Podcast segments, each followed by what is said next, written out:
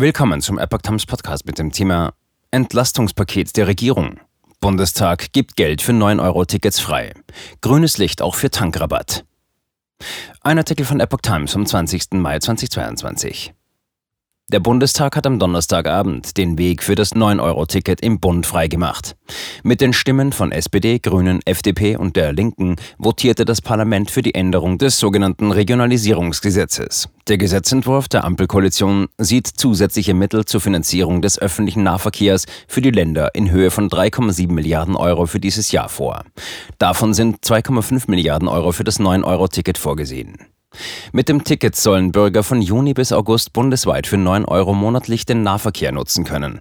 Es gehört zum Entlastungspaket der Regierung, die damit die derzeit hohe Inflation etwas abfedern. Zudem soll ein Anreiz zum Umstieg auf den ÖPNV und zur Einsparung von Kraftstoffen gesetzt werden. Am Freitag steht das Gesetz auf der Tagesordnung des Bundesrats. Im Vorfeld war erneut Kritik geäußert worden.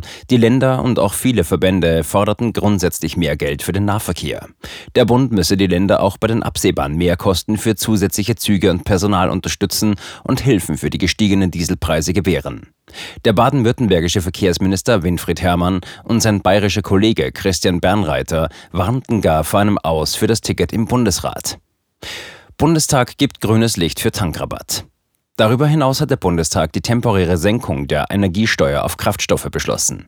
Ein entsprechender Entwurf wurde mit den Stimmen der Koalitionsfraktionen bei Stimmenthaltung der Oppositionsfraktionen CDU, CSU, AfD und Linke angenommen. Er sieht vor, die Energiesteuer auf Kraftstoffe vom 1. Juni 2022 bis zum 31. August 2022 deutlich zu senken.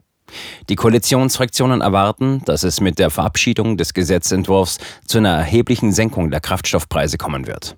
Auswirkungen auf Einzelpreise und das Preisniveau, vor allem das Verbraucherpreisniveau, seien zu erwarten, schreiben die Fraktionen.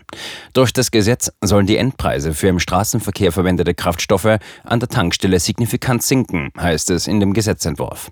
Gesenkt werden die Steuern für die Kraftstoffe Diesel, Benzin, Erdgas und Flüssiggas sowie deren steuerlich gleichgestellte Äquivalente. Die Steuermindereinnahmen für den Bundeshaushalt werden auf 3,15 Milliarden Euro beziffert.